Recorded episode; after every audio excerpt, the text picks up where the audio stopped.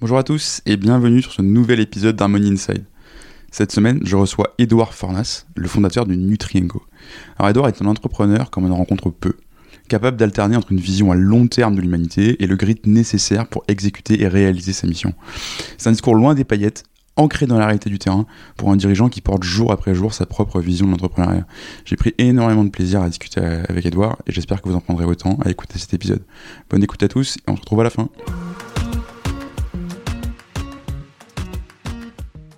Bonjour Edouard. Salut Vincent. Comment tu vas? Bah écoute, très bien. Merci pour ton invitation. C'est très cool. Bah écoute, merci à toi d'avoir répondu présent pour, euh, pour faire ce podcast. On va parler donc de toi et de, et de Nutrienco. Euh, et justement, pour, euh, bah, pour commencer par parler un peu de toi, est-ce que tu peux te présenter s'il te plaît? Oui, bien sûr. donc moi, je suis Edouard Fornas, j'ai 33 ans. Je suis fondateur en fait de, de Nutrienco, entreprise euh, qui a été fondée donc en 2017. Je vis en Provence, je suis très attaché à, ma région. Euh, j'ai un parcours assez classique. J'ai fait une école de commerce où je m'étais spécialisé en finance. Puis j'ai décidé un peu de, de me racheter en basculant dans l'entrepreneuriat par la suite. Voilà. De te racheter Pourquoi de te racheter? Ah, C'est pour rigoler que je dis ça, mais disons que la finance a aujourd'hui un petit peu mauvaise presse. Donc euh, généralement, je dis ça pour rigoler. ça marche. Euh, alors du coup, tu as décidé d'entreprendre et alors, dans un domaine, enfin, je ne sais pas si tout le monde le connaît, tu entreprends dans la nutraceutique. Euh, Est-ce que tu peux nous expliquer rapidement ce que c'est? Ouais, bien sûr. En fait, ce, ce, ce, ce mot nutraceutique, c'est le nom générique de l'industrie des compléments alimentaires. Donc en réalité, tout le monde le connaît. Ce qu'il y a, c'est que ce mot complément alimentaire est un petit peu vétuste et euh, pour réussir euh, à, à, à s'implanter, on est aussi un petit peu dans une guerre des mots on a décidé de revisiter la sémantique du monde du complément alimentaire pour la faire sortir de l'ornière de la curation dans laquelle le monde pharma a cherché à l'enfermer et pour la faire basculer en fait dans le monde de la prévention. Et pour cela, on a été euh, chercher les codes de la cosmétique. Et ce qu'on aimait bien, c'est que le mot nutraceutique rimait avec le mot cosmétique. Et donc, il y avait la notion de réflexe du quotidien. Et on sait que c'est les mm. petits réflexes du quotidien qui peuvent tout changer demain. Quoi. Ok. Donc, du coup, concrètement, en fait, Nutrienco, ça va vendre quoi? De l'oméga 3, du magnésium, euh, des... choses comme ça? ça. En fait, on a... je suis pas un grand, un grand expert sur les compléments alimentaires. Non, non, bien sûr. On a en, interne euh, une équipe scientifique. On a deux docteurs et un ingénieur en nutraceutique qui développent des formules. Donc à chaque fois, en fait, notre objectif, ça va être de prendre un ingrédient star, parce qu'on est toujours dans l'optique d'éduquer en fait le, le, consommateur, de l'amener à se prendre en main par lui-même, et on va ajouter à cet ingrédient star des cofacteurs pour en tirer vraiment euh, la quintessence. Donc l'objectif, c'est pas de développer des MeToo, c'est de, de, de, mettre à chaque fois la barre un peu plus haut sur tel ou tel segment euh, de notre marché. Quoi. Voilà. Ok. ensuite, on va distribuer ça. On est, euh, on est une digital native et plus spécifiquement une Amazon native. D'ailleurs, je pense que c'est un peu plus de sens aujourd'hui de, de, dire ça, parce que sur Amazon, enfin sur Internet, il y a tellement de façons de vendre que ça devient compliqué de, de, de comprendre ce que ça veut dire digital native. Et là, euh, on s'est répliqué ensuite sur un site internet en propre où on peut acheter nos formules. Et on vient de démarrer euh, tout récemment euh, le retail avec un gros focus sur le circuit pharmaceutique et auprès des prescripteurs, c'est-à-dire médecins, naturopathes, professions en fait, tout ce qui est éducateur de santé. Voilà. Ok, je vois. Et alors, comment ça t'est venu, toi, d'entreprendre dans, dans, ce, dans, ce, domaine? Parce que c'est toujours un truc qui est, quand tu, quand tu te lances dans, dans un projet d'entreprise, c'est quand même quelque chose sur lequel tu vas passer jour et nuit Enfin, tu vas dormir ça, manger ça euh, pendant des années, quoi. Donc, pourquoi ça? En fait, si tu veux, pour bien comprendre ta question, est-ce que c'est pourquoi l'entrepreneuriat ou pourquoi Nutrienco? Bah, Pourquoi Nutrienco? Et puis, si tu veux me dire pourquoi l'entrepreneuriat, bah, aussi. En, en, en, fait, si tu veux, euh, c'était très simple. Euh, en, en, fait, quand j'ai lâché la finance et que je suis parti sur un projet, euh, un premier projet entrepreneurial où j'étais suiveur, le sport m'a servi de, de, de, de, discipline en fait permis de tenir un petit peu le cap parce que quand on n'a plus, mine de rien, des horaires, ou même si on ne parle plus vraiment d'horaires aujourd'hui, mais de cadres professionnels qui nous permettent d'avoir une certaine régularité, une certaine discipline dans notre vie, bah, il faut aller chercher des, des, relais de discipline ailleurs. Donc le sport m'a beaucoup aidé. À ce moment-là, je faisais beaucoup de crossfit. Donc là, toi, tu me vois à travers la vidéo, je, je suis plus très dense, j'ai perdu 10 kilos. mais avant, euh, voilà, je m'étais vraiment mis à fond dans, dans, dans le crossfit. Et du coup, forcément, j'ai commencé à, à m'intéresser de très près à ce que je mangeais. Et en fait, hmm. j'ai commencé à comprendre que les diètes occidentales étaient carencées sur certains micronutriments. Euh, je cherchais à connaître la teneur de chaque aliment, etc. Puis en fait, au bout d'un moment, j'ai dit bon, c'est impossible. Et c'est là que la nutraceutique m'est apparue comme la garantie d'avoir 100% de mes apports optimaux dans le temps. Et c'est comme ça, en fait, que je me suis penché sur ce marché. Ok. Et donc, en fait, après, si, tu veux, ce que je disais, hein, on, a, en, tant que consommateur, j'ai mis en exergue cinq problématiques euh, qui m'ont qui m'ont concerné directement. Le premier élément, on en parlait tout à l'heure, c'est qu'on était sur un marché qui marketait ses produits euh, comme des médicaments, c'est-à-dire comme des produits de curation. Alors moi, j'avais pas 30 ans à ce moment-là, donc je souhaitais m'inscrire dans une démarche de prévention. Euh, le deuxième élément, c'est qu'il y avait une information qui était très technique et morcelée. Aujourd'hui, les schémas de consommation milléniaux, euh, on aime bien euh, maîtriser un minimum ce qu'on consomme. Troisième élément, tu avais zéro transparence, tant en matière de prix que de traçabilité. Et quatrième élément, tu avais un esthétisme vétuste. On avait l'impression d'acheter des blisters blanchâtres aseptisés. Et aujourd'hui, tu as besoin de créer de l'affect autour de ce que tu consommes. Et si tu peux glisser une petite story Insta au passage, bah, c'est toujours mieux. Quoi. En fait, moi, je voulais ne pas avoir à cacher mes flacons de nutraceutique au fin fond de mon placard. Je voulais, au même titre que je laisse trôner un beau parfum dans ma salle de bain, bah, laisser trôner mes beaux flacons de nutraceutique dans ma cuisine et éventuellement de pouvoir en parler à mes amis s'ils me posent des questions. Voilà comment, comment tout je vois tout à fait. Et effectivement, je, comprends ton, ton, constat. Enfin, J'en consomme pas des, des, masses, euh, moi-même, des, compléments, mais c'est vrai qu'à toujours ce côté, tu sais pas ce que tu achètes, d'où ça vient, etc. Et du coup, je comprends complètement ton, le, fait que tu as voulu créer ce qui, ce qui te manquait à toi, en fait. Quoi. Ouais, c'est vraiment comme ça que ça. en, tout cas, c'est comme ça que l'idée a germé. Après, c'est pas euh, c'est pas ce qui m'a amené à passer à l'action. Ce qui m'a amené à passer à l'action, c'était euh, parce que donc là, j'ai commencé à regarder quand même un petit peu le marché, etc. Je suis pas parti non plus la, la fleur au fusil. on va tout révolutionner. Voilà, j'ai quand même, euh, je, je, me suis quand même intéressé au marché et euh, j'ai compris que c'était un marché qui était quand même très difficile à pénétrer parce qu'il y avait des barrières à l'entrée importantes en matière d'enveloppe de cash. Ce qu'il faut savoir, c'est que c'est un marché qui est dominé euh, à près de 50% par le circuit euh, des officines, hein, donc des, pharmacies, et que mhm. pour le pénétrer correctement, il te faut une force de vente, une flotte de véhicules, etc. Bon, moi j'ai démarré avec 32 euh, 000 euros, donc autant te dire que c'était c'était impossible. et, en fait, à ce moment-là, j'ai un ami qui me parle de la ce qu'on appelle la, la, vague du Amazon Sailing, donc de la vente sur Amazon. Je commence à regarder deux trois tutoriels aux États-Unis et je comprends qu'on peut euh, se former pour se jouer de l'algorithme d'Amazon et tenter de positionner ces produits en, en, top position en fait de leur catégorie pour essayer de maximiser les volumes. Et là, en fait, il y a eu vraiment un alignement des planètes dans mon esprit. J'avais une idée, une volonté de faire quelque chose dans cette industrie et un canal de distribution. Et là, j'ai décidé vraiment de me lancer euh, corps et âme dans l'aventure. Voilà. Génial. Et ça a marché tout de suite? Ouais, on a eu assez de chance là-dessus parce que euh, bon, le, le, temps de développer euh, les premières formules, enfin en l'occurrence le magnésium, euh, le temps de se former vraiment bien sur le plan théorique avec Amazon. et quand on a lancé donc, notre, en fait notre première vente c'était le 12 juin, donc c'est demain les 4 ans, tu vois. Euh, je sais pas quand est-ce que sortira ce podcast, hein, mais tu pourras le couper si tu veux ça. Euh, mais, mais, mais, en tout cas, euh, oui, on a eu de la chance, c'est parti assez vite. Euh, très rapidement, notre magnésium, j'irais en une trentaine de jours, est devenu numéro un de sa catégorie. On a pu sortir euh, ensuite, peu de temps après, la spiruline et les probiotiques. Et là, en fait, on a, on a tapé sur mars 2018 100 cas de chiffre d'affaires. Et en fait, là, bon, ça, ça commencé à ressembler à, à, à quelque chose. Donc, on a commencé à hmm. s'organiser vraiment euh, voilà, pour déployer euh, une boîte qui allait avoir de la croissance et qui allait pouvoir faire quelque chose d'important. Justement, c'est ça qui, qui, qui, je trouve hyper intéressant dans, dans, le récit que tu me fais de, de, Nutrienco et dans l'aventure de Nutrienco, c'est en fait tu commences un, un peu comme, euh, enfin, tu vois, un entre, as des entrepreneurs solo aujourd'hui, des, des solopreneurs, mmh. tu appelles ça comme tu veux, mais qui montent ce, genre de business en ligne et ils le font pour eux-mêmes, ils dégagent pas mal de cash, tu vois, enfin, tu, tu dégages 100 000 euros par an avec ton business tout seul, c'est très par bien. Mois, par mois, par mois, c'était. Par mois, pardon, pardon, oui, alors là, t'es encore mieux. Euh, et, euh, et, toi, tu décides en fait d'en faire justement, euh, entre guillemets, une vraie entreprise, tu construis une vraie PME. Euh, pourquoi ce choix d'avoir voulu aller toujours plus loin et pas juste, entre guillemets, rester sur ce business un peu pirate que tu avais commencé à lancer? Alors, c'est une bonne question. Euh, alors, il y a une chose aussi, c'est que ce qui va motiver un, un, un, entrepreneur, en fait, sa motivation évolue. C'est-à-dire que la motivation que j'avais en 2018 de me dire là on tient quelque chose, faut y aller à fond, n'est pas la même que, celle que j'ai euh, que celle que j'ai aujourd'hui. Donc euh, hmm. c'est des réponses auquel il est toujours un petit peu difficile de, de répondre. Mais j'ai essayé de me replacer dans le contexte de l'époque.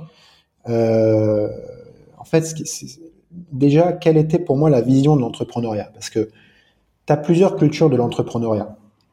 Pour moi, tu en as trois. Tu as cette culture d'internet que tu viens de décrire, qui sont généralement des entrepreneurs un peu solo, qui cherchent à la, qui ont une vision de l'entrepreneuriat, enfin qui perçoivent l'entrepreneuriat comme un modèle de rente. Et ils cherchent à se faire un beau salaire, les mecs sont contents, et tu l'as vu comme moi, il y a 50 000 euh, vidéos sur YouTube de, de, de, de, 0 à, 10K. Comment faire un dropshipping, etc., Tu vois, c'est ça. Euh, donc, tu as cette culture-là, de laquelle Nutrienco s'est beaucoup inspiré avec son modèle Amazon au début. Et ensuite, tu as deux autres cultures qui, qui, qui, qui sont quand même plus, plus, qui, ont plus de poids, je pense. Tu as la culture startup, où l'objectif, c'est de faire une licorne. Et puis, tu as une culture provinciale, où là, c'est un peu plus la passion qui domine. Euh, si tu veux, moi, je suis un peu à l'intersection de, de ces trois cultures. Euh, hmm. C'est-à-dire que je, je, je, me suis nourri des outils un peu de pirate pour lancer un business. Globalement, euh, on est un peu sur ce que le, la culture startup appelle le, le gros hacking hein, quand tu viens de la culture hmm. internet. Euh, mais après, j'avais vraiment pour objectif d'apporter quelque chose sur ce marché euh, qui soit en rupture. Et je suis très passionné en fait par mes, mes produits, ce que je fais. J'ai réussi en plus à, enfin, je sais pas si j'ai réussi, mais je m'évertue, on va dire, à, à, apporter une vision qui, qui va s'aligner avec l'une de mes passions, qui est l'anthropologie, l'évolution de l'humanité, etc. Aujourd'hui, je suis convaincu que la nutraceutique va participer à l'évolution de notre espèce. Euh, on pourrait y revenir plus tard si tu le souhaites. Et donc, finalement, ça, ça, ça, ça m'intéresse, mais je te laisse raconter. J'ai Nutrienco est, est, est, apparu comme une suite logique de, ce que j'étais, et mon, mon objectif n'a jamais été euh, de, générer euh, 100 000 euros de, chiffre d'affaires, de me payer 10K et, de, me barrer aux Bahamas et de faire des vidéos YouTube euh, pour faire marronner les petits en mode euh, comment j'ai fait pour devenir riche euh, en un an, quoi. Tu vois, c'était pas mon objectif. C'était pas mon objectif. J'avais vraiment envie d'apporter quelque chose sur ce marché-là, sachant que je vais être un peu dur hein, vis-à-vis de, de ce marché, mais on, on, on, est sur un marché qui peinait un petit peu à, à évoluer, qui était dominé par une approche opportuniste du business avec euh, beaucoup de produits de type MeToo. Je sais pas si tu vois ce que c'est des MeToo, mais globalement, c'est non, dis-moi. Tu as beaucoup de formules qui sont les mêmes sur cette industrie. Tu as juste le branding qui va changer d'un flacon à l'autre, d'un blister à l'autre. Tout, le monde, tout monde vend la même chose avec une étiquette différente. Aujourd'hui, tu as voilà, tu as, des entreprises qui vont aller chercher sur les étagères des producteurs des, formules toutes faites qui vont raconter un peu 15 fois la même histoire. De toute façon, comme le marché est en croissant, jusque-là, ça fonctionnait un petit peu. Je prends volontairement des raccourcis et je caricature un petit peu, tu m'auras compris. Mais euh, l'idée, c'était vraiment, voilà, à, un moment donné, enfin, je, me suis senti un petit peu investi d'une mission et je me suis dit, on a des super formules parce que j'étais passionné et même avant que mon directeur scientifique, euh, Yazan, rejoigne l'aventure euh, pour développer le reste de la gamme, on avait déjà développé euh, six formules, et c'était six formules qui étaient reconnues dans l'industrie comme étant de belles formules. On était déjà invité sur des salons, à des tables rondes, pour discuter de, de, de l'ascension de Nutrienco également de, la qualité de ses produits. Donc voilà un petit peu, si tu veux, ce qui m'a animé. Et là, je me suis dit qu'il fallait que je rallie à mon panache des passionnés pour entreprendre cette mission euh, et mettre en place cette vision que j'avais de la nutraceutique. Oui, en fait, t'as vraiment pas choisi la facilité, quoi. Parce que même quand, quand t'es en, non, mais ça, ça créer, créer, tes propres, créer tes propres formules, c'est bah, c'est super dur. Donc, en fait, t'arrives à allier ce côté donc pirate dont on parlait, euh, un malin, entre guillemets, tu vois, pour tes, ton acquisition, tes canaux de distribution, mmh. etc. Mais ce, qui, mais ce qui veut pas dire que derrière, tu, tu tombes dans la facilité, quoi. Ce qui est, non, il y avait, il y avait une dynamique de, de passion qui, était, qui était forte. Non, c'est certain. On, on, se bat un petit peu euh, là-dessus, mais on a eu de la chance de rencontrer euh, des partenaires, on pourra en parler, je crois, un peu plus loin, qui nous ont soutenus et qui ont tout de suite perçu dans notre gamme les clés, si tu veux, d'un modèle pérenne de long terme, parce que la qualité, mmh. dans le temps, finit toujours par l'emporter. Et Nutrienco n'a jamais été pensé pour, euh, tu sais, euh, euh, en, en, tant que modèle startup, euh, qui a euh, 5 ans de vie avant d'être vendu à un grand groupe euh, et mmh. que ce grand groupe se rende compte au final que c'est une coquille vide. Tu vois ce que je veux dire? On a toujours préféré bosser sur des fondamentaux on a fait attention à, à, nos taux de croissance, on n'a pas non plus une croissance démesurée, on fait attention à nos, à nos KPI financiers, etc. Bon, alors je dis pas que on accélère aussi, on a, on a réalisé une levée de fonds, mais l'ensemble est maîtrisé. Et, pour nous, les fondamentaux, les deux premiers fondamentaux, ça restait un l'humain, parce que je pense que l'association des compétences euh, dans le modèle Nutrienco est probablement la première barrière à l'entrée. Et deuxièmement, les, les, les produits. Quand je dis le produit, c'est la formule, mais également tout le contenu qui est ramené autour, tant sur le temps rédactionnel que sur le temps, euh, sur le ton euh, du design. Hmm. D'ailleurs, on, prend une minute pour le dire, vous avez aussi un podcast chez Nutrienco. Euh, je, mettrai le lien dans la, dans, dans la bio de l'épisode pour tous ceux qui veulent en savoir plus sur euh, la ah bah, très cool. et, ses, et ses vertus. Euh, Mais du coup, effectivement, tu arrives à ce moment où tu commences tout seul et assez vite, donc du coup, tu fais le choix de t'entourer euh, pour développer euh, Nutrienco. Et je crois qu'un truc qui te tient à cœur, c'est de t'entourer de gens qui ne te ressemblent pas. Ouais, c'est du coup, comment tu rencontres tes premiers associés et pourquoi c'est aussi important pour toi de pas prendre des gens qui sont euh, des Edouard euh, bis ou des Edouard MeToo pour reprendre ton, ton expression bien sûr, bien sûr. Alors déjà, je vais parler de mon associé euh, Jean-Baptiste Gouraud, qui est devenu vraiment un frère pour moi. Euh, en fait, si tu veux, donc en 2016, tu as compris, j'origine le projet, mais mmh. l'entité juridique n'est pas créée. Bon, par contre, j'ai quand même deux trois Excel. Je commence à avoir un peu la vision du truc. J'ai déjà démarré les échanges avec les façonniers. J'ai déjà une formule de magnésium qui est quasiment faite, mais je me rends compte qu'il me manque un élément, c'est le design. Et, et, quand tu t'attaques à un marché consumer goods, c'est quand même essentiel. Quand tu veux raconter une belle histoire, que tu as une vision, que tu veux vraiment euh, embarquer des gens avec toi, tu dois créer une esthétique forte. Même un esthétisme, j'ai envie de dire. Mmh. Et donc, même si sur les mots, euh, je pouvais euh, potentiellement essayer d'évoluer tout seul encore un, un, petit peu de temps, sur la partie design, euh, j'avais pas le temps en fait de me, de me former à ça. Et donc, euh, en fait, je me suis rapproché euh, de Jean-Baptiste, qui était à l'époque euh, un copain. et en fait, au début, l'idée c'était de le faire bosser un peu en freelance sur les étiquettes Nutrienco, et il m'a fait un appel du pied pour partir avec moi à l'aventure. Et donc, on a décidé de s'associer sur une structure particulière, loin du modèle startup. On n'a pas été, si tu veux, sur un modèle 50-50, et je pense que c'est c'est en partie ce qui a fait la force de notre association. C'est que euh, il y a eu directement une verticale de l'autorité. C'est des mots qui peuvent un petit peu effrayer dans notre modernité, mais dans le monde, euh, dans le monde violent de l'entrepreneuriat, d'avoir une verticale de l'autorité, en fait, ça peut te sauver. Et nous, ça nous a, okay. euh, ça nous a beaucoup aidé. Donc, euh, quand je dis verticale de l'autorité, ça ne veut pas dire que je, je, je, je l'idée était de, de dire, bah, c'est moi qui donne les ordres, etc. Mais dans les moments compliqués, dans les moments où il faut prendre des décisions, et dans les moments aussi où, où à un moment donné, bah, tu as toujours un CEO qui se dégage, qui, qui, qui, incarne un peu plus la, la vision que les autres, qui a, qui a, un peu plus la vision stratégique, etc. Et ben derrière, sur le plan actionnarial, les choses reflètent ces éléments-là, et du coup, ça ne crée pas de tension humaine non plus. Tu vois ce que je veux dire? Donc mmh, voilà comment on est on est parti avec euh, avec Jean-Baptiste. Donc en fait, ma, la première personne que j'ai que j'ai recrutée dans cette aventure, c'est lui, et il a apporté tout un pan que je ne maîtrisais pas, avec beaucoup de talent, qui était le design. Et également une culture qui n'était pas la mienne, puisque tu as compris que moi je venais de l'univers financier.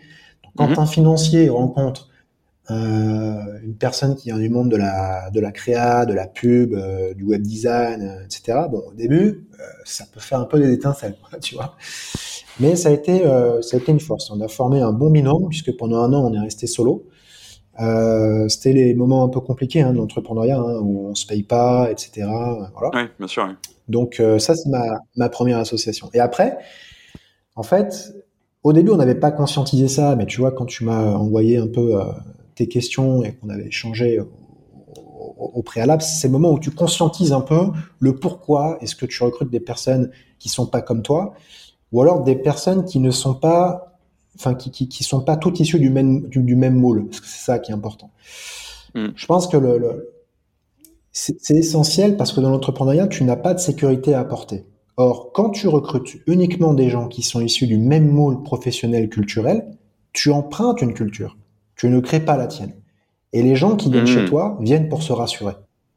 Et le problème, c'est que quand tu viens pour être rassuré, tu cherches de la sécurité. Alors, alors moi, je n'avais rien à vendre en sécurité. C'était au début, il n'y avait pas de ticket resto chez Nutrienco, il y avait, il y avait rien. C'était, l'aventure. C'était bon, bah, on verra. Peut-être que dans trois mois, on va, on va, on va se faire plomber, qu'on pourra plus payer les salaires, et puis, puis, bah, dommage, on repartira chacun de notre côté.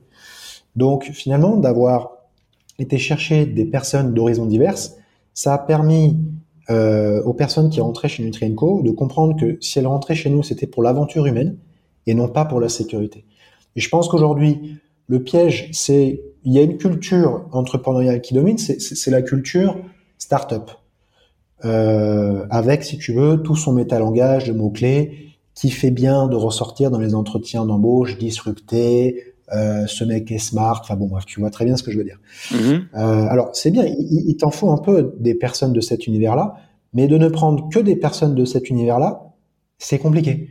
Parce que du coup, tu finis par avoir une structure où les gens viennent chez toi, ils se complaisent un peu entre eux, ils pensent qu'ils sont les meilleurs, ils se remettent jamais en question. Et ça, c'est le début de la fin. Pour moi, c'est l'endogamie peut-être pas progresser. Voilà, voilà, voilà ce qui nous a amené en fait à, à, à aller chercher des personnes qui viennent d'horizons divers. Il y a des personnes de la culture euh, startup, mais il y a également des, des, des, des, des personnes qui ont fait euh, de la vente sur le terrain toute leur vie pendant 25 ans. Donc, si tu veux, ceux-là, ils arrivent, ils ont, ils moins la culture startup. Enfin, en tout cas, ils, ils en sont pas issus. Tu as des personnes qui, qui, qui, sont issues du monde de la, de la supply, euh, qui ont également, euh, pas forcément, qui sont pas issus du, du moule startup. En fait, tu fais ta petite tambour, tu mélanges un peu tout ça. Toi, en tant que, que, que, CEO, bon, bah, tu incarnes un peu la vision, tu es un peu le guide.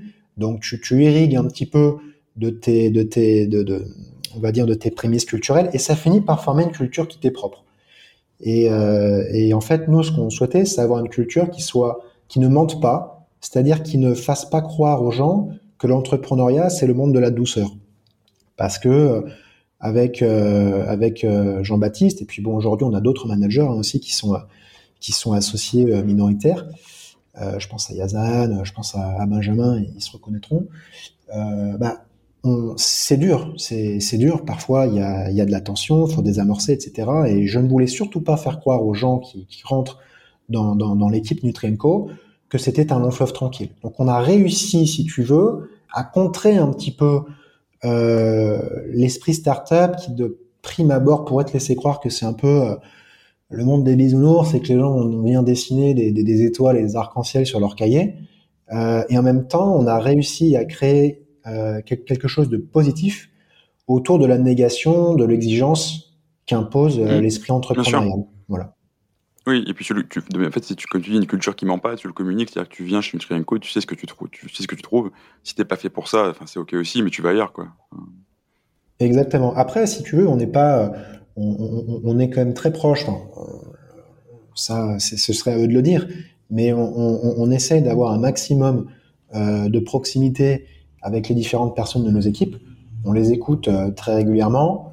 Euh, voilà, l'idée c'est de, de, de, garder quand même notre agressivité principalement pour le monde extérieur. Mais de temps en temps, tu vois, j'ai certaines personnes qui, dans, ce monde entrepreneurial et dans cette effervescence un peu du, early stage, euh, qui peuvent se sentir un petit peu dépassés parce que on est peu processisé, parce que tu as des personnes qui prennent plus de place que d'autres, etc. Et ces personnes-là, j'hésite pas à leur dire, écoute, il faut que tu développes ton agressivité. L'agressivité, mmh. c'est pas un gros mot. Moi, je, je, je, suis un fan, euh, je suis un fan, par exemple, de, de loup. Et dans les modes de loup, en fait, les modes de loup sont extrêmement solidaires. C'est passionnant si tu veux étudier, mais en, en intra, euh, dans, dans, leur relation intra-spécifique, euh, il y, a, y a une certaine agressivité. Et en fait, ce, ce, mot agressivité, c'est pour brusquer un peu les gens quand ils sont en face de moi. Mais ce que ça veut dire, c'est voilà, n'hésite pas à jouer un peu d'écoute pour te faire ta place. Les autres ne t'en voudront pas et tu as toute ta place à prendre dans le dispositif Nutrienco. Ok. Et alors, du coup, autant je trouve ça génial ce que tu me racontes sur euh, enfin, mettre des gens qui sont pas tous pareils pour créer une certaine richesse et éviter de tomber dans un entre-soi qui au final fera du mal à ta boîte. Euh, mais comme tu le dis, ça peut faire des, des étincelles. Et euh, tu me dis si tu es d'accord ou pas, mais en fait, pour moi, ce qui est important, et encore plus dans ce, dans ce, dans ce contexte-là, c'est d'avoir une équipe qui soit alignée autour de quelque chose qui, entre guillemets, est plus grand qu'elle. Quoi. Donc, tu as ta mission, tu as ta vision, mais tu dois aussi les garder alignés au quotidien sur la strate de la boîte et même sur la roadmap euh, hyper opérationnelle, sur comment on y va. quoi. Comment tu fais, toi, pour, euh, pour créer, pour, comment pour créer et comment tu fais aujourd'hui pour maintenir cet alignement de tes équipes? Alors, euh, en fait, ce, ce, ce qu'on fait, nous, déjà, c'est qu'on fait une réunion mensuelle avec l'ensemble de l'équipe. On a de la chance d'être encore euh, un nombre, euh, on va dire, on peut faire rentrer tout le monde dans une, dans une salle. Et même si demain, ce sera plus le cas, grâce au visio, grâce au télétravail, on pourra toujours monter à 50, même potentiellement 100 personnes en visio. Cette, euh, cette euh, comment s'appelle, euh, ce point d'équipe qu'on fait tous les mois est important parce que déjà, ça permet de constater un petit peu ce qu'on a fait sur le mois passé. Et ça permet également de resserrer les rangs à deux niveaux. Déjà, on va généralement toujours euh, aborder un point un petit peu euh, stratégique ou technique. Ça peut être multiples et varié, mais on peut par exemple expliquer à l'ensemble de l'équipe ce que c'est qu'un coût d'acquisition client. Mmh. Euh, on peut également expliquer à l'équipe l'évolution des, des tailles d'équipe euh, parce que c'est qu'anthropologiquement, euh, l'information ne circule pas de la même façon quand tu es 15, 30, 150, etc. Oui, justement, tu as, ce nombre de 150 au-delà duquel tu, ton cerveau n'est plus capable de connaître euh, tout le monde. Quoi. Ouais, tous les prénoms et tout. Mm. Exactement. Donc tu vois, ça, on l'a expliqué parce que là, on a, on a passé la barre des, des 30. L'information circulait un peu, un peu moins bien. En plus, avec le confinement, on était un peu en télétravail, etc.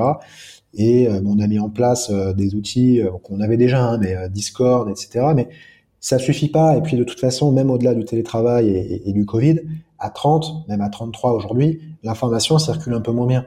Donc c'était pour expliquer, tu vois, que bah, la taille de la tribu, hein, parce que les anthropologues ils appellent ça des tribus, a évolué. On est, euh, on a maintenant passé 30 euh, personnes, et donc il faut accepter. Il fallait surtout que les personnes qui, avaient rejoint Nutrienco à ses prémices, ou en tout cas quand on était encore 15-20, où l'information circulait bien, eh bien qu'elles acceptent qu'on passe en fait ce cap-là. Donc ça faisait partie, tu vois, pour parler euh, de quelque chose de très pratique, d'un point qu'on a décidé d'expliquer.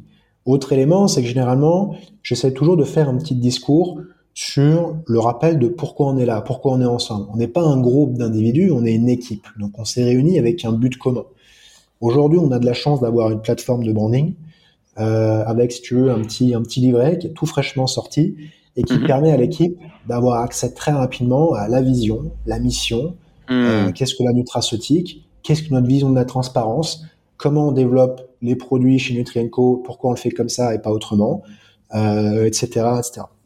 Et donc l'idée, ça va être de créer, de créer en fait. Euh, moi, c'est ce que je leur avais dit. Je me souviens d'un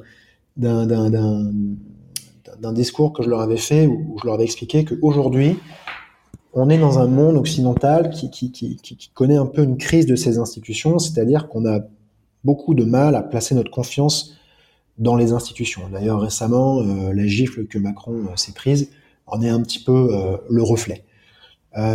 c'est d'autant plus vrai chez les jeunes générations. Jeunes générations, je nous, je inclus dedans aussi. mais du coup, moi, ce que j'explique, ouais, ce que, ce que j'explique en fait aux, aux, personnes qui rejoignent le navire Nutrienco, c'est que mon objectif numéro un, c'est de donner du sens à leur carrière professionnelle. C'est de donner du sens, en fait, euh, au, fait qu'elles aient envie de pousser la porte du bureau le matin. Si j'y arrive, alors ma mission est réussie. Quoi.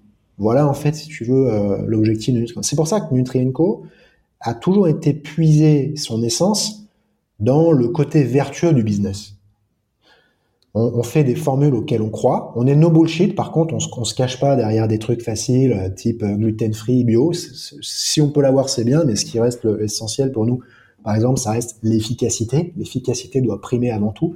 C'est le, ressenti du client, le fait qu'il aille mieux derrière. C'est ça qui va primer. Le bio, le pas bio, derrière, il y a un débat. Ça reste une façon de, cultiver ou, de produire. Et toutes les productions ne, sont pas touchées par le label bio. Tu vois, Donc tout ça, on l'explique aux gens en fait, je pense que ce qui plaît aux gens, c'est de venir défendre un projet qui est, qui est, qui est vertueux, en fait, qui est vertueux. Et c'est marrant parce que tu as des personnes qui rentrent chez Nutrienco qui ne sont pas consommateurs de Nutra, et, mais qui le deviennent dans le temps. Et pour moi, il n'y a jamais autant de satisfaction que de voir une commande passer avec euh, un camarade de l'équipe, parce que c'est comme ça qu'on s'appelle au sein de Nutrienco. Euh, voilà. Autre élément aussi qu'on explique, c'est que au sein de, de, de l'entrepreneuriat, si tu veux, tu peux pas vraiment parler de salariés. Moi, les personnes avec qui je travaille, c'est pas des simples salariés. Tu vois, on n'est pas la défense, ils ont pas un matricule, etc. Euh, ce sont des personnes qui vont vivre au rythme de mes émotions et pas que des miennes d'ailleurs, de, de, de, des leurs, des, des, managers, des succès, des échecs. Euh, je veux dire, moi, j'ai, j'ai, j'ai, ils connaissent un petit peu euh, certaines personnes de ma vie perso. Euh, y en a certains aussi qui, qui ont déjà fait passer leurs femmes, leurs copines, parfois leurs enfants au sein des bureaux. Donc on est, on est un peu plus, si tu veux, que de, de, de, de, la simple relation hiérarchique patron-salarié. Et en fait, nous, on a développé une, une logique qui était de dire, voilà, Nutrienco, c'est quoi dans son approche du, du salariat C'est de dire qu'on a une sorte de fief et que on s'inscrit dans une logique de compagnonnage. Et euh, du mot compagnon, on en est venu à s'appeler camarade au quotidien, parce que le mot compagnon est un peu, euh, on va dire, est un petit peu, euh, un petit peu ample à utiliser. mais voilà, et en fait, c'était cet objectif de, de, créer un lien humain également entre le CEO, les managers et les autres membres de l'équipe, pour leur faire comprendre que ils n'étaient pas que des, des salariés pour nous, qu'ils étaient bien plus que cela, et également pour que eux comprennent également euh, le rôle en fait qu'ils jouent à nos yeux. Voilà. Mmh. je vois tout à fait. Je vois tout à fait. Et après, sur le plan, pour revenir sur ta question, là, sur le plan pratique, j'ai des entretiens très réguliers avec mes managers, des roadmaps, des deadlines, euh, etc., pour mettre en place, bien entendu, le, le, le, oui, bien sûr. toute la partie exécution. Quoi. Voilà. Et on essaye de tenir un maximum au courant euh, les gens ce qui est hyper intéressant, c'est que tu continues de t'appuyer en fait sur ton, sur ton why, tu vois, sur le, le, pourquoi on fait ce qu'on fait, euh, et, et, que tu continues de porter, que tu continues d'incarner, que tu continues de rappeler à tes équipes. Quoi. Euh, ah bah c'est l'essence de Nutri, bien sûr. Oui, complètement. Et justement, si, si on fait l'analogie avec la, entre ta boîte et, et, un corps humain, tu vois, pour toi, la Nutra, en gros, c'est pour prendre soin de, de, ton, de, ton, enveloppe interne, si je reprends tes mots, euh, ça. dans une optique de prévention. Euh, c'est-à-dire, enfin, ça va t'accompagner toute ta vie et tout au long de ta croissance. En fait, c'est pareil pour ta boîte. Et plus ta boîte va, va grandir vite, plus elle va grandir fort. Comme tu, tu, viens, tu viens de lever des fonds, tu veux accélérer. Plus tu vas avoir du stress, du stress externe sur ce corps euh, qui est ton entreprise, tu vois. au final, c'est quoi ta, ta, ta, ta formule? C'est quoi les ingrédients, euh, comme si c'était de la Nutra, que tu que essaies d'infuser dans la culture de Nutrienco pour t'assurer justement que aujourd'hui, mais aussi dans 4 ans, 5 ans, ça continue de se passer bien? On a, on avait demandé en fait à, à l'équipe à un moment quels étaient les, les trois axes euh, qui la caractérisaient au quotidien dans ses relations. Le premier élément qui était sorti, c'était la solidarité. Le, le, second, c'était euh, l'exigence. Et le troisième, c'était la persévérance. Donc, ce mmh. sont trois euh, valeurs, même si ce thème est un peu galvaudé, euh, fortes à notre équipe et autour desquelles, en fait, on se, on se retrouve. Euh, ça, c'est vraiment le, le, lien humain qui, va permettre aux personnes euh, de bien travailler entre elles et puis de comprendre aussi, quand elles rentrent chez Nutrienco, quelle est la teneur des relations humaines. Parce que euh, exigence et persévérance, c'est des mots qui peuvent un petit peu effrayer. Nous, on est obligé d'être très exigeant en plus parce qu'on est sur la science, etc. Donc, on peut pas faire n'importe quoi. Et la persévérance, mm. parce que bah, tu l'as choisi tout à l'heure, on a choisi un chemin compliqué, le chemin de la qualité, au milieu, si tu veux, d'un marché dominé par pas mal de, de, de, formules un peu cheap. Donc c'est pas facile et, et, et il faut s'accrocher. Ok, mais tu vois, je, je, réagis juste sur ce que tu disais sur les, les valeurs, enfin, qui, qui, sont un terme galvaudé. En fait, ce qui, les valeurs en elles-mêmes, c'est un outil qui, qui, qui, est extrêmement puissant. Ce qui fait qu'on peut se dire aujourd'hui qu'elles sont galvaudées, c'est beaucoup de gens se sont arrêtés pour à dire on a des valeurs, regardez, et, euh, donc on est forcément une boîte bien et c'est génial quoi. Ce qui est hyper intéressant une fois que tu as des valeurs, c'est de pas t'arrêter là, c'est qu'est-ce que t'en fais, tu vois. Toi, est-ce que ça t'a aidé justement de faire ce travail avec les avec les équipes, là, de faire remonter ces, ces trois valeurs? Est-ce que ça a changé quelque chose? Est-ce que tu as mis en place de, de, de nouvelles choses pour qu'elles soient encore mieux incarnées, encore mieux vécues ou... En fait, elles étaient déjà fortement incarnées euh, chez Nutrienco, c'est-à-dire qu'on les a mis en exergue, je dirais, il y a six mois où on les a vraiment écrits dans le, écrites dans le marbre, pardon. Euh, mais elles ont toujours été là, c'est-à-dire que bon, étant donné que moi je suis, je suis très exigeant, euh, ce mot de l'exigence, je l'entendais déjà dans les couloirs.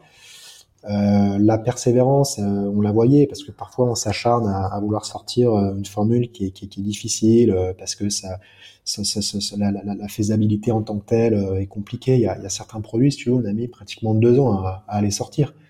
Euh, tu vois, on a la première formule bio pour cheveux avec, euh, avec si tu veux, euh, des ingrédients objectivés par des études cliniques.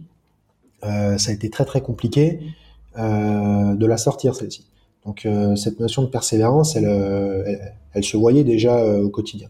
Après la solidarité, à l'entrée chez Nutrienco, les, les, les, nouveaux sont toujours accompagnés et puis on leur pousse également, à, on les pousse à avoir un maximum d'autonomie et puis à interagir en horizontal d'un pôle à l'autre. Donc encore une fois, même si le mot solidarité n'avait pas été ancré dans le marbre, c'était quelque chose qui était, qui était quand même assez, assez dominant. Euh, là, ce qui se passe, c'est que donc nous on avait mis en exergue ces trois points euh, lors d'une réunion manager. On s'était dit finalement ce qui caractérise l'équipe, euh, c'est ça. Là, on vient de le sortir sur notre plateforme euh, de branding. L'équipe était assez contente de ce que j'ai pu entendre sur euh, voilà les, les, valeurs qui avaient été, on va dire, qui, qui, qui ressortaient un petit peu. maintenant, te dire aujourd'hui si solidarité, exigence et persévérance sont les, enfin, nous permettent d'avoir plus de liens, etc.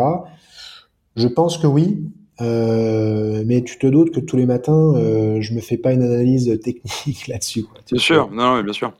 Non, mais en fait, c'est ce qui est intéressant, c'est qu'en fait, tu, en faisant ça, tu construis un cadre dans lequel il y a certains, enfin, les, les, comportements peuvent s'épanouir de manière autonome, si tu veux. tant que tu sais que tu es en, enfin, en gros, c'est les règles du jeu, quoi. Et tu peux faire à peu près n'importe quoi tant que tu joues dans, tant que tu joues dans les règles du jeu. Et ce qui fit assez bien finalement avec l'esprit euh, entrepreneur que tu veux donner à, tes, à, tes, salariés et à tes équipes. Quoi. Après, là, tu vois, on fait aussi. Ouais, vas-y, dis-moi. Non, vas-y, vas-y, j'allais enchaîner sur un autre sujet, enfin, pour résumer un peu tout ça, mais je te laisse aller, euh, aller au bout.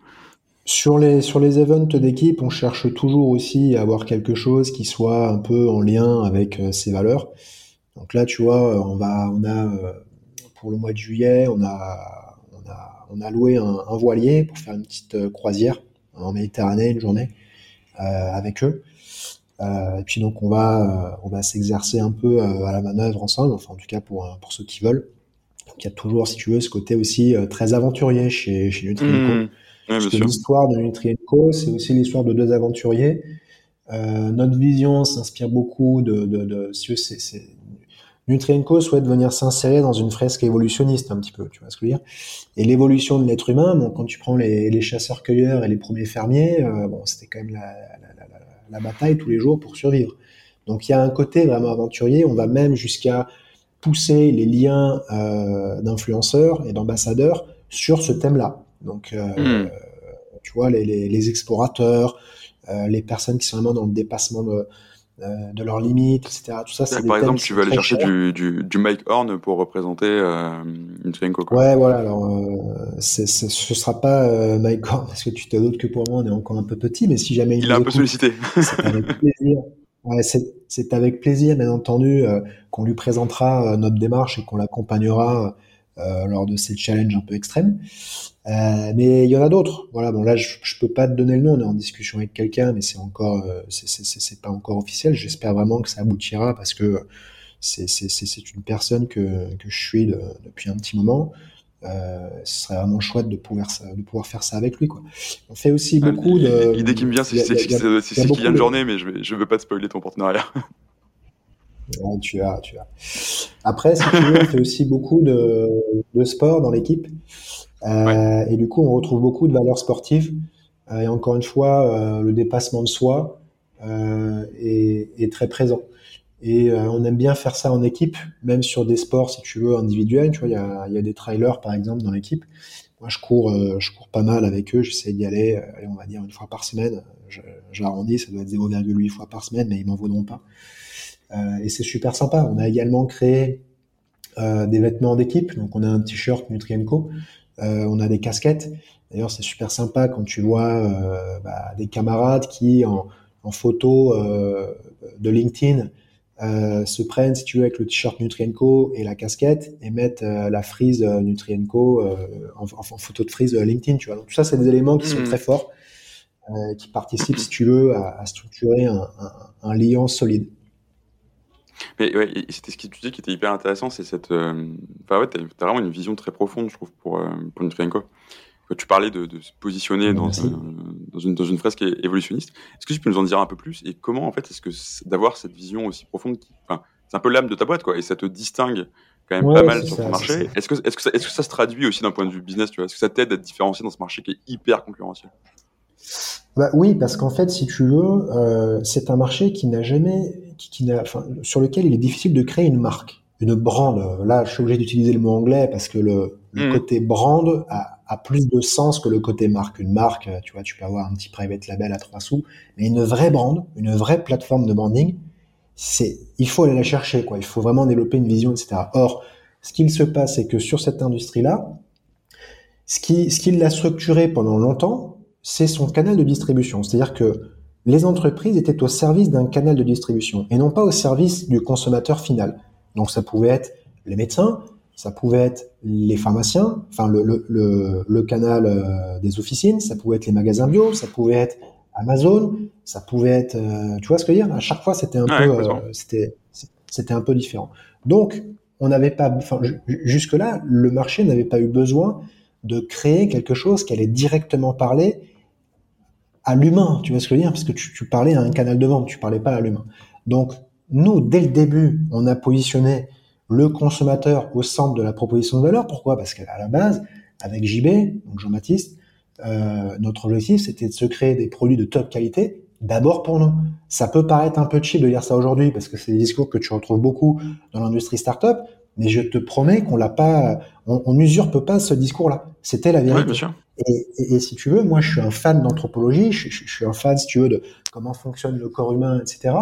Euh, je peux, bon, sans être expert, mais je peux te retracer toute l'histoire de l'humanité, qui a 300 000 ans, on le sait aujourd'hui, hein, parce que les premiers euh, squelettes de sapiens là euh, ont été euh, découverts il n'y a pas très longtemps au Maroc, donc on était on était sur 150 000 ans, on a pris 150 000 ans plus, maintenant on est sur 300 000 ans. Et, et en fait, ce qui est, ce qui est super intéressant, c'est qu'à chaque bon évolutionniste, on, se, on, on, est confronté à des problématiques nutritionnelles. Donc au néolithique, euh, on a eu, euh, si tu veux, le rachitisme parce que euh, mhm. on s'est mis à manger que du pain avec l'explosion démographique quand on a commencé à, à cultiver les sols et, à baser le gros de notre alimentation sur la céréale. c'est d'ailleurs à ce moment-là que la peau blanche est apparue en Europe. On pense que c'est quand les chasseurs-cueilleurs sont arrivés en Europe, mais c'est pas vrai. C'est quand en fait on a commencé à cultiver des céréales où on ne mangeait plus que du pain. Où on avait pas assez de diversification de nos aliments et donc pas assez d'apport en vitamine D, que vraiment euh, la synthèse via le soleil et via, et via notre peau a commencé à prendre le dessus. Et le problème, c'est qu'à ce moment-là, on avait une peau qui était assez foncée encore, et, euh, et donc elle s'est éclaircie pour capter les rayons du soleil et, euh, et, apporter la vitamine D. Un exemple plus simple, c'est le scorbut pendant les grandes découvertes. Mmh, c'est extraordinaire ce qui s'est passé pendant les grandes découvertes, mais au début, euh, bah, on n'emportait pas de, de, fruits et légumes, on manquait de vitamine C, et le scorbut, ça a été très très difficile. Christophe Colomb, là, il y a une étude d'ailleurs qui est sortie il y a pas longtemps, euh, où il avait laissé, si tu veux, une colonie euh, sur, sur, une des, des, des, des, îles qui lui servait, si tu veux, un peu de, de, de point d'accroche euh, avant, tu sais, sur les, les, les, les, Antilles, avant de pouvoir débarquer en Amérique en tant que tel. Euh, tu as toute une colonie qui est morte du scorbut parce que si tu veux, ils n'osaient pas manger les fruits et légumes locaux, et donc forcément, bah, c'était de la viande ou alors des fèves et des céréales euh, qui étaient cultivées, euh, qui étaient cultivées sur place. Euh, et en fait, nous, notre conception, c'est de dire que si l'être humain est une formidable machine d'adaptation, si ça a fait son succès et qu'il a pu s'implanter dans tous les biotopes, le corollaire, c'est qu'il est jamais 100% adapté à un biotope donné et qu'il n'a donc jamais 100% de ses apports optimaux dans le temps. Et pour la première fois depuis le début de son histoire, grâce à la Nutra, on est capable de combler ce vide et même peut-être de le dépasser, avec la promesse de vivre plus intensément.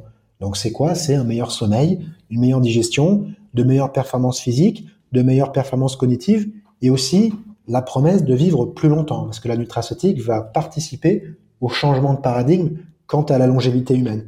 Et c'est ça la vision de Nutrienco, c'est de dire que la, nutraceutique en réflexe du quotidien, elle est au service de l'humain et elle va participer de l'évolution de son espèce, de notre espèce. Voilà ce que c'est, si tu veux, que la vision Nutrienco euh, aujourd'hui. Ça, c'est fort. Et c'est sûr que quand tu as des, clients, des consos qui, lisent ça, qui, nous découvrent à travers euh, cette vision, ils se disent, ok, les mecs, ils ont, enfin, ils placent il donne un rôle social en fait à la, à la nutraceutique et à la prévention. Quoi. Voilà. tu, tu, tu, incarnes le concept du, du, du Start with Way. Quoi. Tu, quand tu vends ça, c'est quand même un tout petit peu plus puissant que de vendre euh, une formule chimique. Quoi. Ben, c'est ça, exactement. exactement. Ok. Euh, finalement, on a dit beaucoup de choses sur, euh, sur Nutrienco, sur sa culture, sur comment vous visiez. Euh, enfin, toi, la culture, une manière de la, synthétiser, c'est souvent de dire bah, ça, c'est ce qu'on est et ça, c'est ce qu'on n'est pas. Euh, chez Nutrienco, qu'est-ce que vous êtes et qu'est-ce que vous n'êtes pas, justement, pour synthétiser ta culture? Je pense que si, on devait vraiment résumer, on pourrait dire que on n'a pas emprunté la, culture startup chez, chez. Et euh, on, a, euh, on a un côté un petit peu euh, mousquetaire ou corsaire. Et on est au service de la, de la nutraceutique pour la légitimer. Donc on va retrouver une sémantique très forte, un esprit, on va dire, un petit peu qui ose gagne, tu vois, assez fort dans, dans, dans Nutrinco. Ce qu'on n'a pas forcément, je pense, c'est ce qui fait notre singularité, c'est ce qu'on n'a pas forcément chez des certaines startups qui vont emprunter la culture startup, mais qui ne développent pas en interne une culture qui leur est propre. Et, du coup, on a une culture plutôt de la sécurité. Ok. Oui, c'est vrai clair. alors, tu vois, dans, dans, une culture, tu peux aussi, euh, tu, peux tu peux vouloir la faire évoluer, c'est autorisé. Ça peut, une, culture peut bien marcher à certains moments avec certaines personnes, à certains moments de la vie de ton entreprise, et puis pour aller chercher des nouvelles choses, tu peux vouloir intégrer des, nouveaux éléments. Euh, pour toi, aujourd'hui, est-ce qu'il y a quelque chose qui manque dans, dans la culture Nutrinco, quelque chose que tu voudrais développer plus bah, ouais, en fait, si tu veux, c'est ma passion de, l'anthropologie, elle vient aussi de ma, de ma, passion des, relations humaines. Euh, j'aime l'humain, euh, même si parfois euh, c'est compliqué à gérer. Et donc, on a toujours, voilà, j'ai toujours cette envie d'être plus proche de, de, mes camarades. Mais par ma fonction de, de, de, CEO, parfois c'est compliqué. Donc euh, oui, ce que j'aimerais, c'est toujours aller plus loin dans, dans, cette culture, déjà pour que les gens se sentent toujours mieux chez nous. Euh, j'aimerais aussi que euh, si la culture est insufflée par le, on va dire un petit peu le CEO, bon, je, vais, inclure JB avec moi parce qu'il a, il a, il a, il a, été quand même aux prémices de Nutrienco.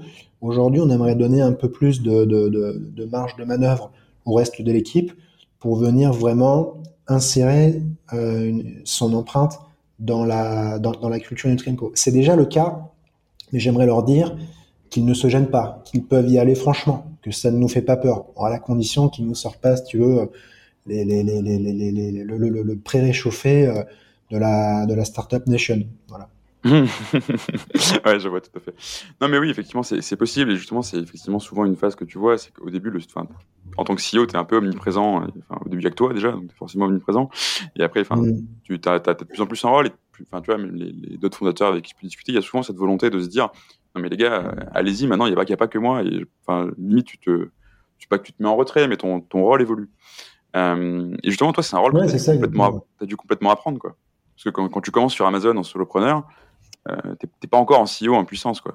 Donc, comment tu, tu transitionnes de, de, ce côté très entrepreneur pirate vers un, un rôle plus de leader, quoi? Alors, ça, c'est une question vraiment euh, intéressante. Et tu as vu hein, que dans le l'élément, enfin le Google Doc que tu m'as envoyé, j'ai essayé de prendre du temps euh, vraiment pour penser ma réponse. Et je te remercie, c'est la première fois que j'ai un invité qui prépare autant le podcast que moi, je crois. Ouais, c'est une question, je pense qu'il faut euh, qu'il faut aborder. C'est une question qui est tabou aujourd'hui. Euh, je pense que le, le rôle de CEO euh, dans le domaine entrepreneurial et plus spécifiquement dans le domaine consumer good euh, de la startup connaît une, une, certaine crise de légitimité. J'y ai été confronté et du coup, je, je, je, c'est aussi un témoignage de, de, de, de ce que j'ai vécu. Pourquoi? Parce qu'on te dit très vite que le CEO a un rôle de représentation. C'est lui qui incarne la vision, c'est lui qui doit, si tu veux, euh, être aspirationnel pour son équipe, euh, inspirant, enfin, c'est tous les mots-clés, machin, etc. On en est venu aujourd'hui à certaines dérives, et euh, j'ai pas peur de les nommer, euh, enfin de, les nommer, en tout cas de, caractériser un, modèle qui commence, de mon point de vue, à prendre un essor un peu trop important.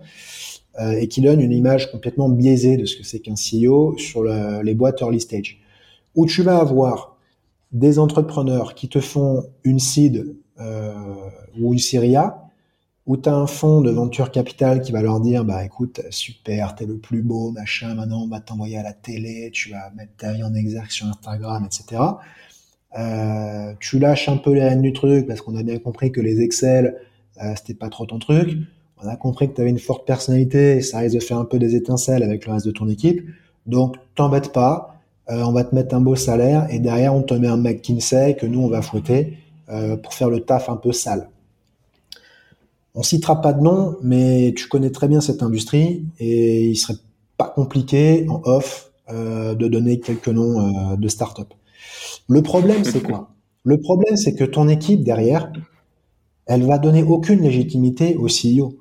Tu vois ce que je veux dire? Euh, mm. Moi, en fait, à chaque fois que je pousse la porte de mon bureau le matin, je remets en jeu ma légitimité. Mon objectif, c'est de prouver à mes camarades que je suis avec eux dans la boue.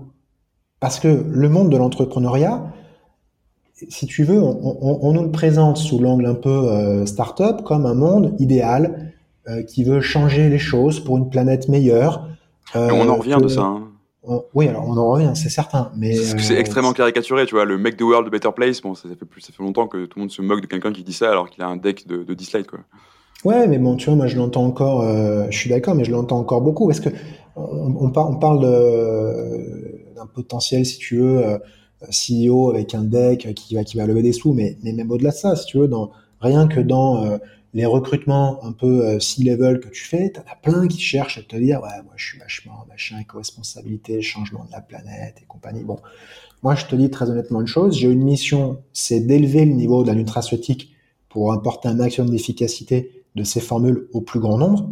Euh, l'éco-responsabilité, ça compte. On vient de faire une newsletter, là, il y a pas longtemps, un petit peu institutionnelle, qui montrait, euh, commencer à, à réfléchir sincèrement à la question, mais ces, euh, ces dimensions politiques un petit peu euh, ne doivent pas, enfin moi en tout cas c'est pas celle qui me concerne au quotidien. Moi, ce qui m'intéresse c'est de pouvoir payer mes mecs, c'est de pouvoir sortir des bonnes formules et c'est de pouvoir combattre les formules MeToo qui apportent rien dans cette industrie. Aujourd'hui mon objectif c'est ça, et de me faire une place parce que je considère que j'ai pas encore atteint une taille critique et que il faut que je l'atteigne pour pouvoir respirer, tu vois, et commencer à me dire ok alors maintenant on va commencer un peu plus à se pencher sur le RSE mais le RSE, tu commences à t'y intéresser quand tu es euh, globalement quand, quand tu as réussi. Tu, tu, vois ce que je veux dire? Mmh. C'est un peu ça. ça ne veut pas dire que c'est pas des, des, problématiques qui comptent, mais au quotidien, quand tu es dans la boue, euh, quand tu as, j'en sais rien, moi, une grosse problématique à gérer, tu vois, nous, on a eu des problématiques réglementaires qui nous ont beaucoup stressé dernièrement. Euh, avec la DGCCRF qui nous a un petit peu embêté pour euh, le dépôt de, de certaines formules parce qu'elle nous demandait des analyses qui étaient facultatives par le passé et qui devenaient obligatoires avec des laboratoires qui ne font pas ce type d'analyse. Donc pour les trouver, c'était vraiment le gros casse-tête. Euh, Si tu viens me voir à ce moment-là en me disant euh, ouais, en RSE, qu'est-ce que tu fais? Je te dis écoute, Coco, c'est pas le moment. Passe me voir dans six mois. On en reparle. Tu, tu, tu vois ce que je veux dire? Donc, bien sûr. Euh, donc, pour en revenir au, rôle de CEO, je, pense que c'est euh, le problème de, du CEO, c'est que euh, c'est pas quelque chose qui est inné, c'est un truc tu le deviens un peu par la force des choses. Euh, tu fais des erreurs, c'est certain. Le but, c'est d'en faire le, le, moins possible. Euh, L'essentiel, c'est que les, les, personnes qui t'entourent considèrent à chaque seconde qu'il n'y a personne d'autre que toi qui peut être meilleur à la barre du navire. Et je pense que quand tu, tu pars trop tôt sur les plateaux télé, quand tu, tu te mets trop tôt, si tu veux, en exergue sur Instagram, et que tu passes, euh, si tu veux, une fois par semaine au bureau, à mon avis, c'est compliqué. Et c'est là où tu peux avoir des problématiques culturelles fortes, parce que quand le lien entre le CEO et le reste de l'équipe est brisé, c'est difficile. Et tu as souvent mmh, ensuite les fameux CEO qui souffrent, parce que le CEO, c'est quand même une personne qui est très talentueuse sur le plan, euh, sur le plan technique, etc. Mais tu peux avoir aussi un, un moment, un petit, euh, un petit problème de, de, de, comment dire, d'ego personnel, euh, parce que le mec peut se dire, attends, moi je fais tout le taf, etc. L'autre il récolte les lauriers sur les plateaux de télé, il fait rêver tout le monde et c'est moi qu'on cravache sans arrêt. Bon bah ça pour moi c'est le modèle qu'il faut éviter. Et ce que j'aimerais dire, euh, si tu veux, à des, à, des jeunes ou des moins jeunes hein, qui veulent se lancer dans le truc et qui, euh, qui ont une vision un petit peu euh, idéale du CEO parce qu'ils voient des, des, des, influenceurs entrepreneurs qui te disent en story le matin sur Instagram, j'ai mon board d'investors ce matin, c'est cool. En même temps, le mec, il est en train de sortir ses chiens, tu vois. Bon, ben moi, moi, j'avais un chien, j'ai dû le céder tellement c'était dur et tellement j'arrivais pas à m'en occuper. Et pourtant, j'adore ça, tu vois. C'est une de mes passions, les chiens. Donc, j'aimerais leur dire, voilà, attention de ne pas trop hmm. idéaliser la fonction de CEO.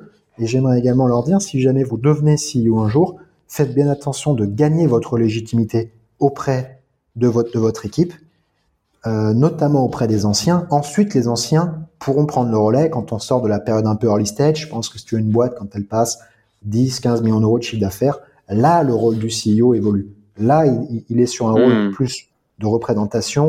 Dès qu'on est sur une centaine de, de salariés, bien entendu, le lien humain qu'on décrit depuis le début de ce podcast va forcément se, se déliter un petit peu, ou en tout cas changer.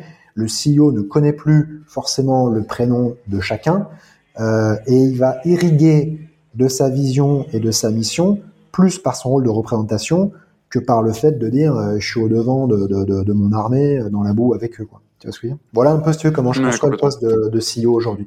Et moi, j'ai eu oui, cette problématique quoi, au, au, début, c'est que euh, je, m'en étais pas rendu compte au début, mais, mais, dans cet univers startup, aujourd'hui, tu as même des boîtes qui conseillent les, entrepreneurs qui sont euh, à peine, ils, sont, ils sont même pas CEO parce qu'ils dirigent même pas de personnes. C'est encore simplement des entrepreneurs en leur disant devenez un, un CEO influenceur, etc. Alors le CEO influenceur, c'est un modèle très américain. C'est un modèle euh, qui fonctionne sur des CEO qui sont euh, successful. Et quand tu es dans la boue, euh, ça sert à rien de raconter une fausse histoire. Euh, tu vois ce que je veux dire? Et en plus, je pense qu'en France, on a une vision du patron euh, où on aime bien que le patron se fasse discret. Alors, est-ce une tare ou pas? Je sais pas. Moi, je pense que c'est hérité, euh, si tu veux, de, l'anthropologie propre à la France. Hein, si tu veux, avant, euh, les seigneurs qui dirigeaient un petit peu, euh, enfin les nobles qui dirigeaient un petit peu euh, les choses. Ben, quand il fallait partir se taper, ils y allaient. Hein, C'était quand même eux qui, y allaient. Euh, la vision qu'on nous a présentée à l'école d'un Moyen Âge un peu obscur, ou même d'une époque type Renaissance ou classicisme, euh, où, les nobles étaient des tortionnaires, euh, c'est pas totalement vrai. Oui, tu avais les grands-pères de France qui, qui, étaient un peu hors jeu, mais euh, la notabilité de province, qui était la, petite noblesse de l'époque, avait quand même des devoirs qui étaient très lourds. Et aujourd'hui, en fait, cette perte de, de, de devoirs, d'après moi, euh, amène les Français à avoir un problème avec le patronat, un problème, si tu veux, avec les, les, les, les, les, les, grands bourgeois, parce qu'il n'incarne plus cette, cette fonction un peu de, de, de droit et de devoir. Bon, ça, c'était un peu, un peu perso, c'était une digression, mais je pense que c'est quand même intéressant. Mmh, je, je... ouais, complètement, c'est intéressant. Mais tu vois, sur le, le, modèle du CEO influenceur, en fait, là où je te rejoins, c'est quand tu dis, enfin, ça sert à rien de raconter une fausse histoire. Effectivement, ça sert à rien de mettre en, mettre en scène sa vie. Euh, euh, et tu, oui, effectivement, ça existe. des CEO, enfin, tu peux voir des CEO, tu regardes leur Instagram, t'as l'impression qu'ils sont jamais en train de travailler, et notamment des jeunes entrepreneurs, des choses comme ça. Ok, ça, tu, plus personne n'y croit. Mais, mais t'as, as un nouveau côté, justement, qui est, euh, d'ailleurs, c'est enfin, tu vois, c'est un peu ce que tu nous racontes sur ce podcast. C'est comment tu construis la boîte et tu partages aussi ce qui est dur, quoi. Ah oui, je suis d'accord. Euh, non, non, mais il y a et pas. Tu, et tu, tu, montres, et, tu montres vraiment tes difficultés, et, ça, et tu inspires aussi quelque part bah, des gens à te suivre en montrant mais... ce que tu fais, comment tu le fais et pourquoi tu le fais. Quoi. Tout à fait d'accord. Je parle, je, je parle, enfin, je dis pas que euh, il n'y a que des CEO comme ça, mais ce, ce, que je voulais faire passer comme message, c'était qu'il y avait un risque de se faire happer par cette dérive-là. Et il faut, il faut s'en méfier. Oui, bien sûr. Mais effectivement, il n'y a pas, oui, y a pas que ça. Heureusement d'ailleurs, hein, sinon tu... ce, serait, ce serait mal. Ouais. Tu, tu montes pas une startup pour les paillettes, oui. Ça, malheureusement, il y a encore beaucoup de gens qui pensent ça, et ça, je suis d'accord avec toi que c'est un, un, un, bon message. Euh, et justement, tu, tu nous parlais d'erreurs de, de, dans ce que tu nous racontais sur le, bah, ton, ta transformation en CEO, qui est toujours en, en cours aujourd'hui. C'est quoi une erreur que tu as fait euh, Et enfin, comment aujourd'hui, comment tu, qu'est-ce que tu considérais quelqu'un pour l'éviter? Alors, encore une fois, c'est une bonne question, mais là, je vais te faire une réponse un peu de Normand.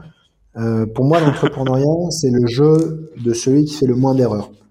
Honnêtement, si j'avais pris une grosse erreur, enfin, si j'avais fait une grosse erreur, globalement, si j'avais pris un plomb et que la boîte était partie euh, au tapis, donc humainement, j'avais eu un cataclysme qui m'aurait amené, si tu veux, à, à avoir la, la, boîte qui part au tapis, parce qu'au début, si tu veux, quand t'es deux, il y en a un qui part, bon, l'aventure, elle est quasi terminée. Enfin, tu vois ce que je veux dire C'est, en tout mmh. cas, ça change quand même beaucoup les choses.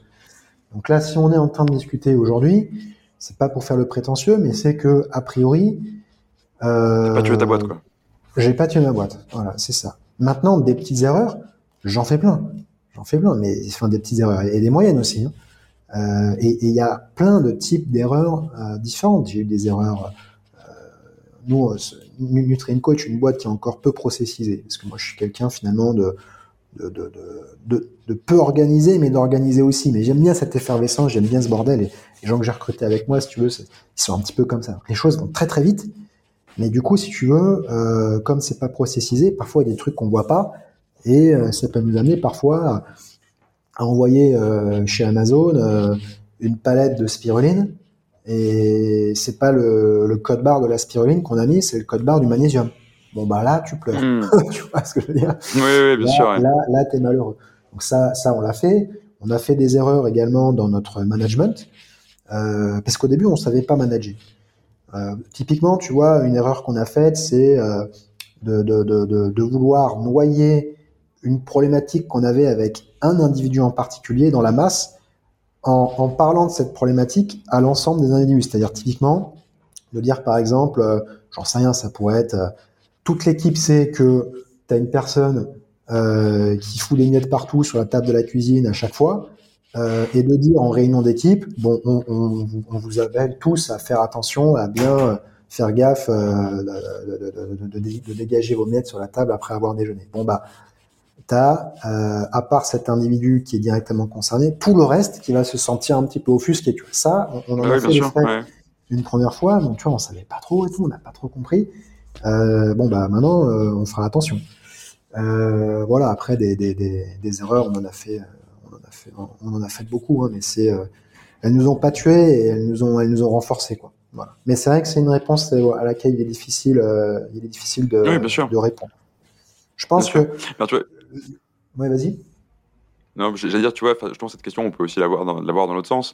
Parce qu'en fait, tu, tu, fais des erreurs, tu testes des choses, tu apprends. Enfin, effectivement, quand je dis une erreur, c'est pas forcément le cataclysme qui a tué ta boîte. Sinon, effectivement, on se parlerait pas aujourd'hui ou pas de Nutrienco si tu avais tué Nutrienco. Euh, mais du coup, c'est, en fait, c'est, après 4 ans et demi, c'est quoi le, plus grand truc que tu as appris, tu vois? Euh, dans, dans, cette, aventure-là Parce que c'est aussi une, bonne raison d'entreprendre, tu vois. T'apprends énormément de choses. Ce que j'ai appris, c'est que, euh, au bout du compte, tu reviens à la même chose, c'est que euh, c'est le travail qui compte. Il faut, il faut travailler, il n'y a pas de secret. C'est en travaillant que, que, que tu parviens à, à, faire croître euh, ton entreprise et, à rencontrer euh, un certain succès. Donc il y a une certaine abnégation à avoir, puisqu'aujourd'hui on est dans une culture du plaisir et que euh, le travail n'en fait pas forcément partie, même si on peut trouver des relais de plaisir dans son travail. Hein. Mais bon, globalement, si déjà tu as 30% de plaisir dans ton travail, tu fais partie des gens très très heureux sur la planète. Donc c'est le travail, c'est l'abnégation. Euh, voilà, toujours aller euh, un coup plus loin, se dire bon, on est arrivé là, on va aller là-bas maintenant, etc., etc. Et d'ailleurs, tu as beaucoup de personnes que tu croises qui te disent moi aussi je suis entrepreneur parce que j'ai des idées. Et l'idée en fait mmh. n'a de sens que si elle te permet de te lever tous les matins pendant quatre ans avec la même rage pour t'acharner en fait sur ton projet. Tu vois ce que je veux dire? Avec la même euh, la même intensité. Euh, moi j'ai déjà conseillé des, des jeunes entrepreneurs t'as des mecs qui me sortent des modèles de SaaS extraordinaires où sur le papier tu te dis putain le mec ne peut pas se planter. 12 mois après, le gars il a toujours un PowerPoint. Son exécution c'est zéro, il a rien sorti. Et puis tu vas avoir au contraire des repreneurs d'entreprises en difficulté. Euh, typiquement, moi j'ai eu un exemple euh, dans la région, un, mec qui a repris une boîte qui faisait des graviers. Des graviers quand même, si tu veux, faut, faut se motiver. Tu vois, quand tu montes à Paris euh, dans les fonds de venture capital pour parler de gravier, faut quand même que tu sois bien, bien préparé. Et, euh, et, le type, il a retourné la boîte en deux ans. C'est extraordinaire ce qu'il a fait. La boîte ne vendait plus de gravier. Elle vendait plus de gravier parce qu'en fait, elle avait un gros contrat qu'elle avait perdu. Et, et, et le type, si mmh. tu veux, en deux ans, il t'a vendu plus de gravier que la boîte sur les quatre dernières années. Ce qu'elle avait fait sur les quatre dernières années. Euh, parce qu'il a une rage. Il a tout restructuré, il a tout repensé, il a compris, si tu veux, comment vendre ses graviers. Quand il te parle du truc, euh, il t'en parle avec une passion parce qu'il est, il a, il a, il a développé la passion du gravier. C'est impressionnant. C'est vraiment impressionnant. Et euh, souvent, tu reconnais un entrepreneur à, à, la capacité qu'il a à transmettre un peu sa passion, quoi, en fait. Où tu te dis, putain, lui, il, il, il, est possédé. Euh, et lui, tu sens que le matin, il, il a pas de mal à se lever. Enfin, pas de mal à se lever. Il y a toujours des moments où, où, tu doutes un peu. Il y a toujours des moments où humainement, c'est un peu plus dur. Parfois aussi, tu te mets des charges de travail très fortes et c'est le physique qui, qui, traîne un peu la patte. Hein. Moi, ça, ça m'arrive. Mais, euh, mais globalement, voilà, temps, tu regardes un peu dans le rétro ce que tu as fait, tu te dis, bon, bah, c'est cool, euh, le travail paye, et, euh, et tu continues. Ouais, je, suis assez aligné avec ce que tu, avec ce que tu dis, parce que c'est vrai que tu as. moi, tu as, effectivement deux types de, de, gens qui veulent entreprendre. En gros, tu as les gens qui ont une passion, comme tu dis, Et t'as des gens qui voient une, entre guillemets une opportunité de marché, enfin pour caricaturer à fond, c'est je vais acheter ça et je vais le revendre X% plus cher. Et ça, moi, j'arrive pas à comprendre. Alors, pour le coup, c'est perso, mais effectivement, genre, c'est tous les jours, tu vas faire que ça, quoi. Et je, je suis pas sûr que les gens qui veulent, qui veulent entreprendre se rendent forcément compte de ça, quoi. C'est tous les jours, tu vas faire ça. Ouais, c'est clair. Ce qu'il y a, c'est que. Il, faut que ça te plaise, quoi. Ouais, en fait, derrière, tu as une problématique, c'est que tu as. Euh, le rôle social de l'entrepreneur est très très bien perçu aujourd'hui. On pourrait presque dire que c'est une sorte de nouvelle chevalerie moderne. Euh, du coup, hmm. tu as énormément de personnes qui veulent, euh, qui veulent se lancer dedans. Et en fait, ce qui se passe, c'est que les, les fonds d'investissement euh, qui misent un petit peu sur le, le côté startup, parce que les mecs ils savent très bien que sur du early stage, ils peuvent te sortir des, des, des, des multiples extraordinaires et ils peuvent avoir des retours sur investissement qui sont très très épais. Donc, euh, ils ont tout intérêt à profiter un petit peu de, de, cette effervescence sociale euh, autour de l'entrepreneuriat. Et c'est pour ça que tu retrouves dans l'entrepreneuriat aujourd'hui peut-être un peu plus d'opportunistes que par le passé. Parce que en ce moment, euh, voilà, c'est, ce, ce, rôle est très très valorisé. Ok, bah, je vois tout à fait. Et alors, justement, enfin, on pourra peut-être conclure le podcast là-dessus, mais pour prendre un peu de recul après tout ce qu'on s'est raconté, tu vois, euh, il y a un truc qui m'a beaucoup marqué dans ce que, dans ce que tu m'as dit, c'est euh, c'est la phrase que tu dis, être dans la boue aux côtés de tes camarades. Tu vois. Tous mm. les jours, tu te bats, tous les jours, tu es dedans, etc.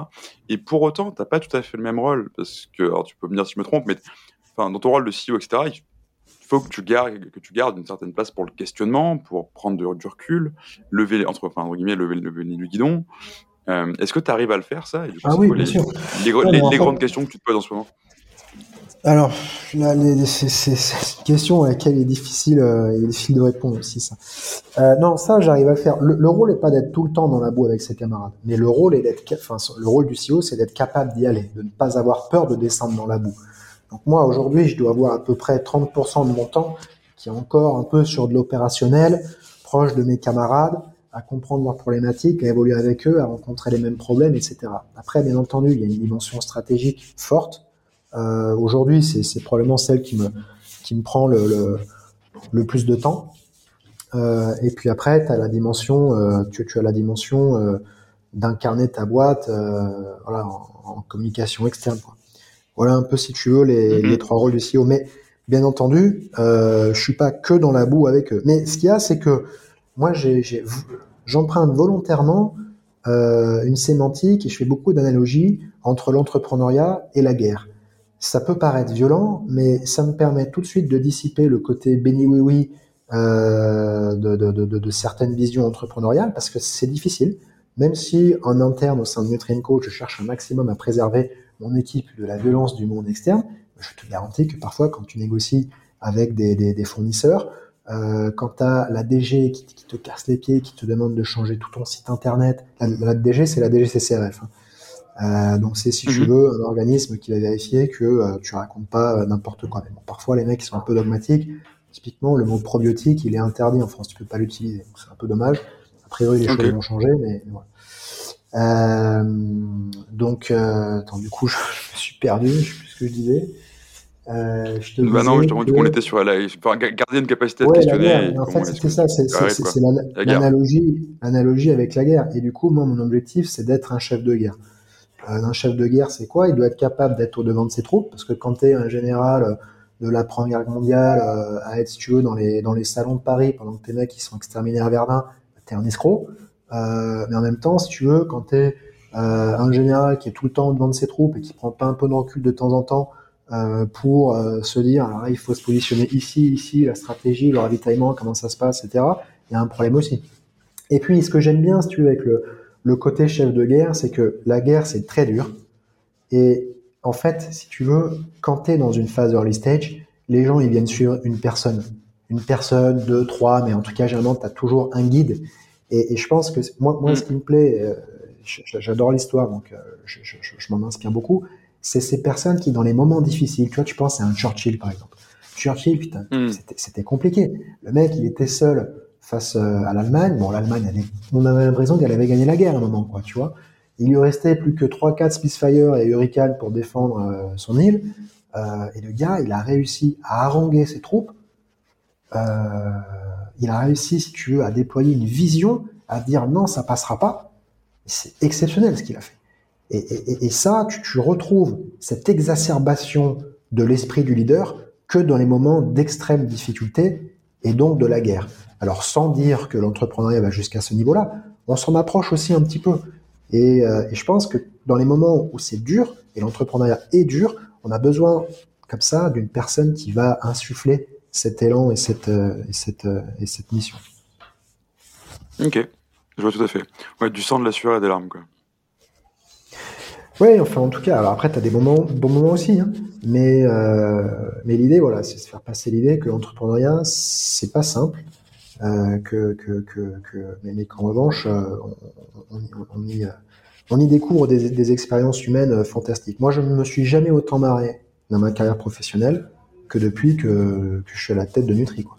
Et, euh, bah quand je vois les relations que j'ai avec mes camarades aujourd'hui versus ce que j'ai connu par le passé, alors certes dans un monde financier peut-être un peu aseptisé, hein, mais euh, c'est vraiment génial. Quand tu vois certains de tes camarades qui se mobilisent un dimanche pour faire une course pour la vie, euh, pour les réseaux sociaux, etc., tous aux couleurs de Nutri avec les t-shirts et tout, t'es vachement content. En fait, ta fierté, elle vient bien plus de ça que d'une belle top line euh, que tu vas envoyer à ton fonds d'investissement derrière, quoi. Tu vois ce que Oui, tout à fait. Bah écoute, un grand merci Edouard. Euh, je te propose qu'on s'arrête là-dessus. Euh, ouais. Si ça te convient. Et voilà, c'est un super moment, donc, donc un grand merci à toi. Merci pour ton invitation, Vincent. À bientôt. À bientôt.